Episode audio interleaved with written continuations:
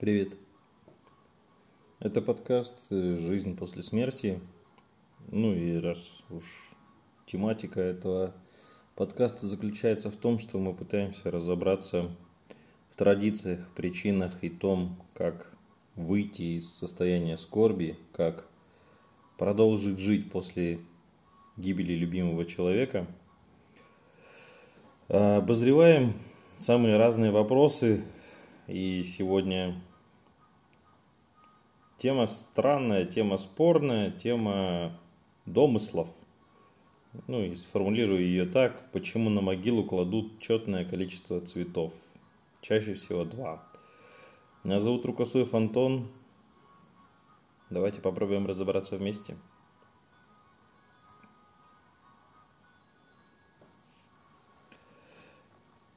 Многие люди задают вопрос, почему на могилу кладут четное количество цветов и откуда вообще пришла эта традиция. И тут я э, пошерстил интернет, поискал по друзьям и знакомым, послушал, кто что говорит, и на самом деле э, пришел к определенному выводу. Но традиционно вывод лучше делать в финале своих заключений. Поэтому давайте расскажу, что нашел Нашел очень странные факты. Например, такой. Еще в Древней Руси погибшим воинам, которые защищали свою родину от враждебного вторжения, клали на могилу два цветка. Абсолютно необоснованная история, вырванная явно из контекста, потому что я не смог найти, что это были за цветки и почему так. Ну, то есть Пытаясь разобраться в традиции, ты попадаешь в другую традицию, корней которой найти опять же сложно. Э, есть вероятность того, что согласно языческому верованию четное число является символом зла и смерти. Не зря же говорят, беда не приходит одна, что тоже странно. Мне на самом деле, э, ну вот, в данном контексте, контексте того, что про Древнюю Русь, про славян, про язычество, на... удалось найти такое описание, что нечетным количеством цветов подчеркивали такую преемственность, что один цветок предназначался погибшему, а второй его э, ангелу-хранителю в каких-то случаях, в других случаях Богу, которому он поклонялся, ну или духу, в зависимости вот опять же от религии, от верований и от того, э, во что конкретно верили люди.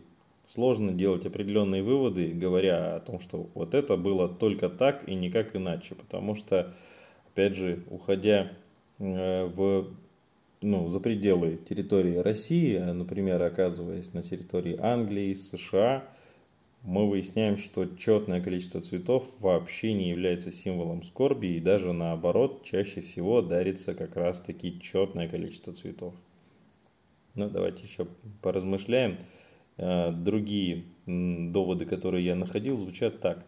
Многие древние культуры четные числа связывают с законченностью и завершенностью.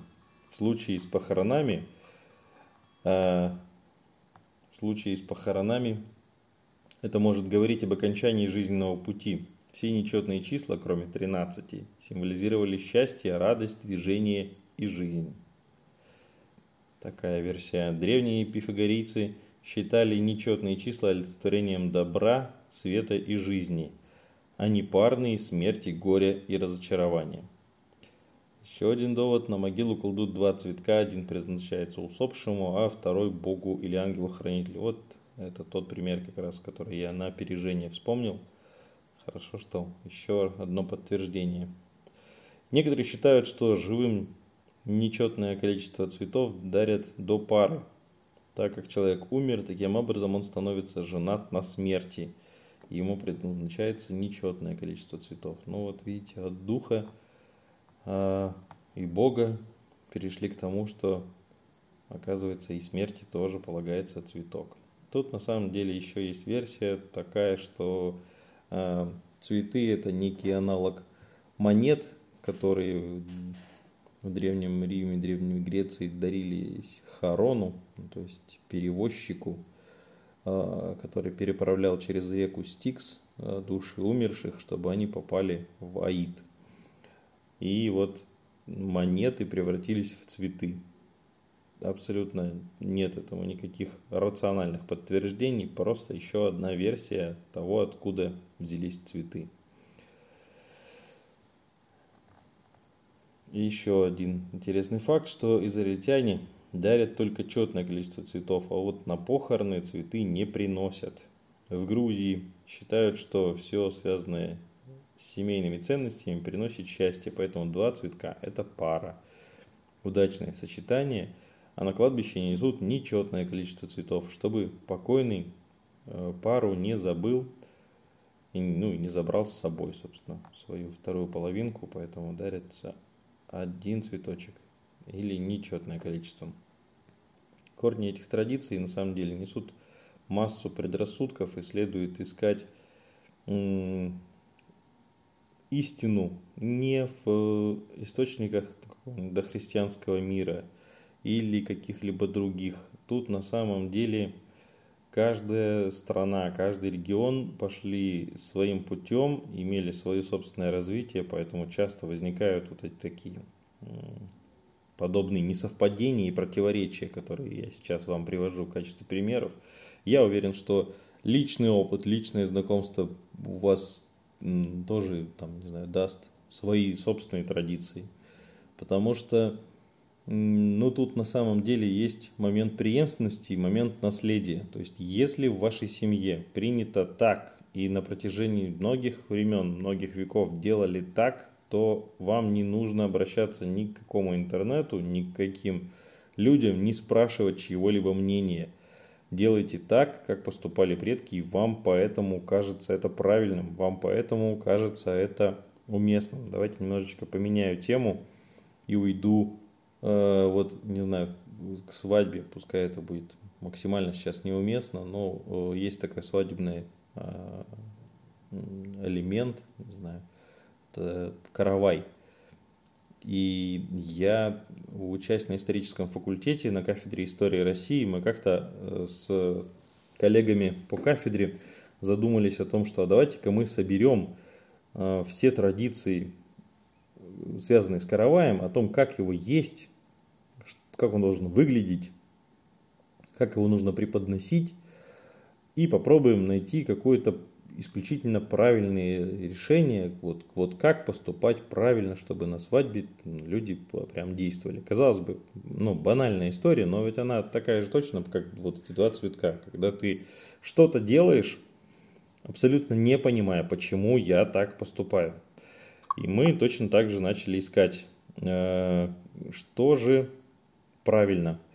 Э, нашли массу традиций. Например, каравай нужно отдать молодым, чтобы только они его ели, больше к караваю никто не должен прикасаться. Другая версия, что каравай нужно отщипнуть по кусочку, посолить и накормить друг друга. Такая традиция связана с тем, что это последняя возможность насолить друг другу. Мне кажется исключительно бредом, потому что это скорее какое-то к 90-м относится, когда начались вот эти празднования, гуляния, такие первые э, зачатки корпоративов и праздников, когда ну, что-то пытались сделать на основании традиций, но сделать это весело. И вот казалось такая присказка, она усмешнит, увеселит процесс, будет Э, сделать его более привлекательным, более интересным.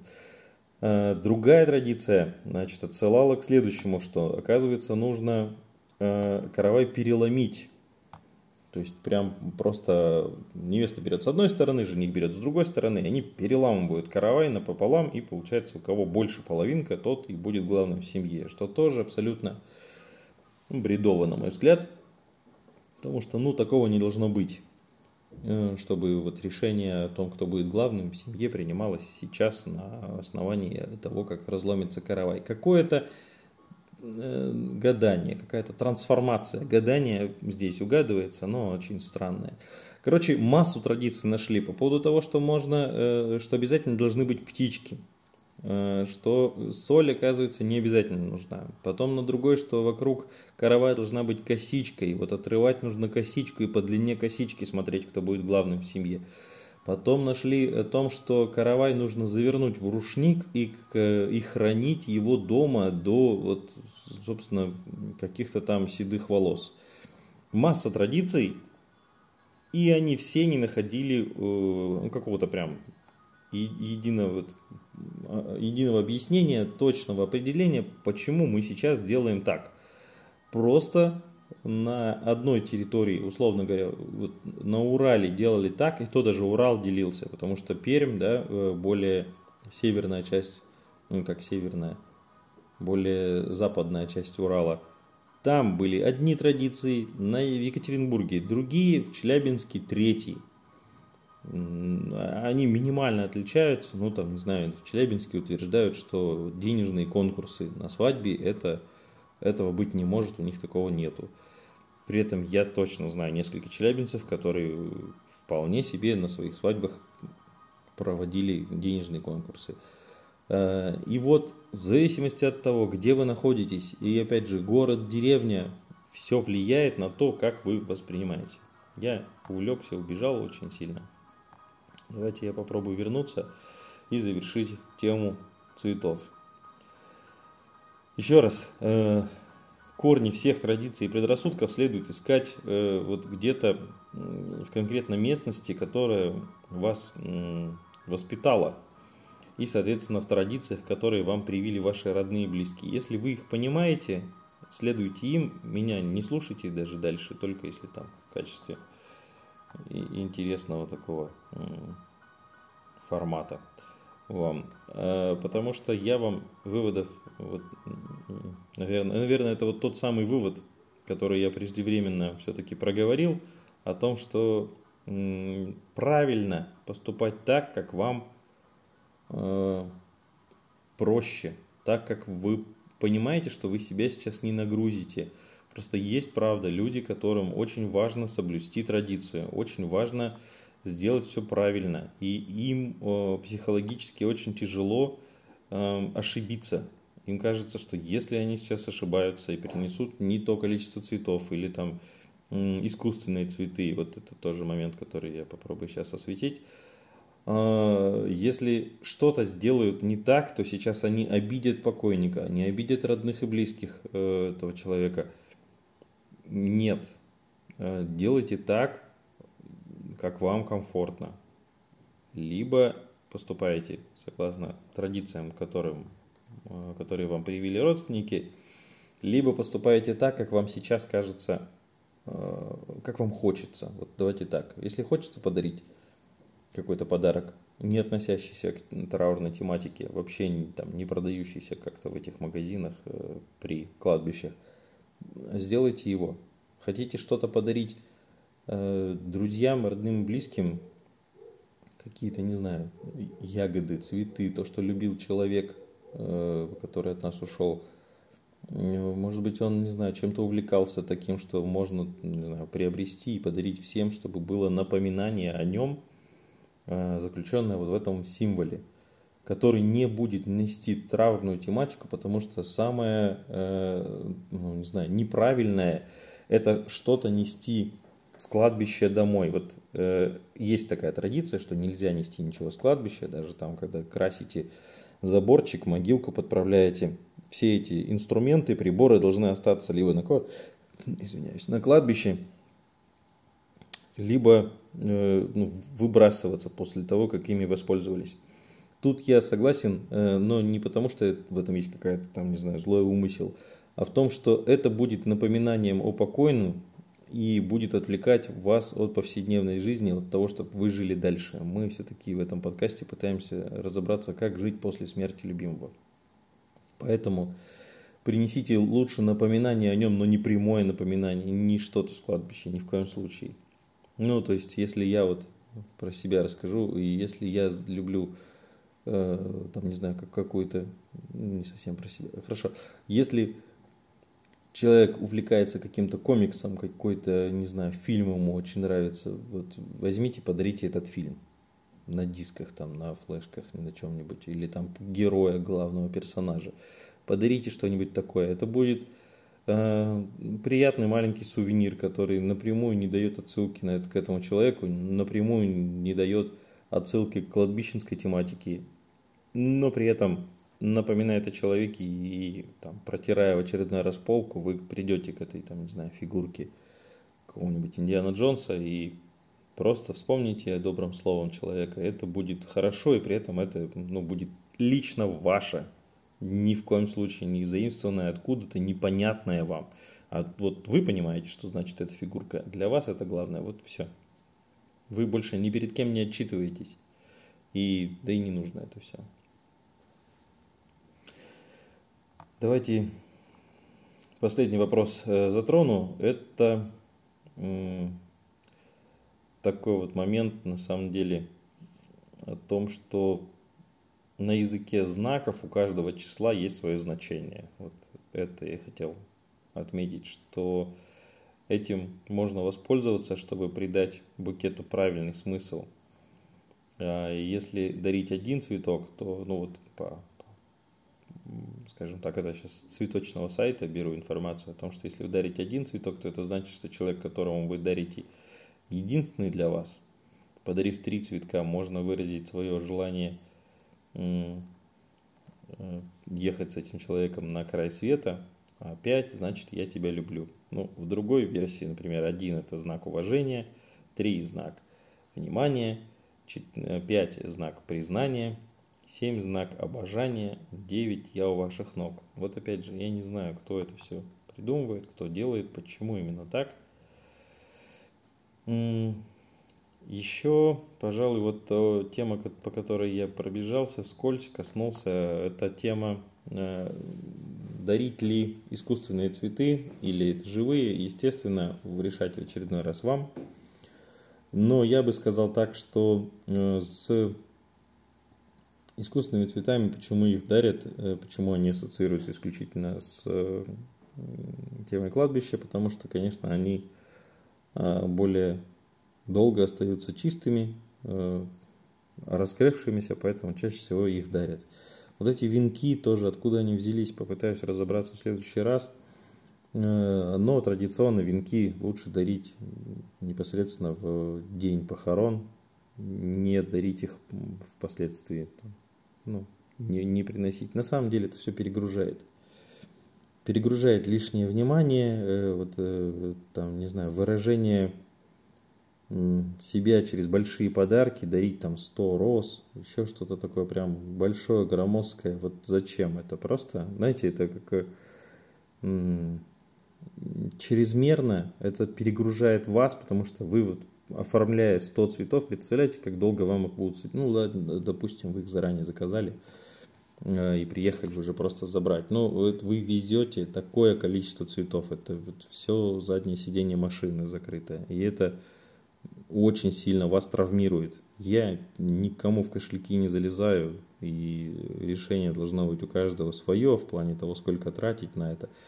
Но психологически вы видите прям, как много вы сейчас несете человеку. И просто положите на камень. А, не перегружайте себя, берегите себя.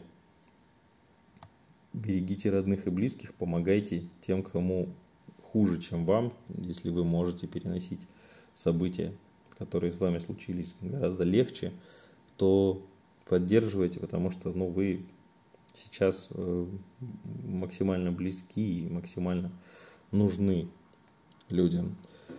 Если вы оказались вот э, в сложнейшей ситуации, когда невозможно себя выколупать оттуда, выцарапаться из этой ямы, куда вы свалились, и психологически сложно что-то сделать, то я вам предлагаю ни в коем случае себя не перегружать. Не перегружайте себя традициями, не перегружайте себя лишними мыслями, не перегружайте большими какими-то подарками, потому что это все ни зачем. Самое главное, что вы любите человека, помните его.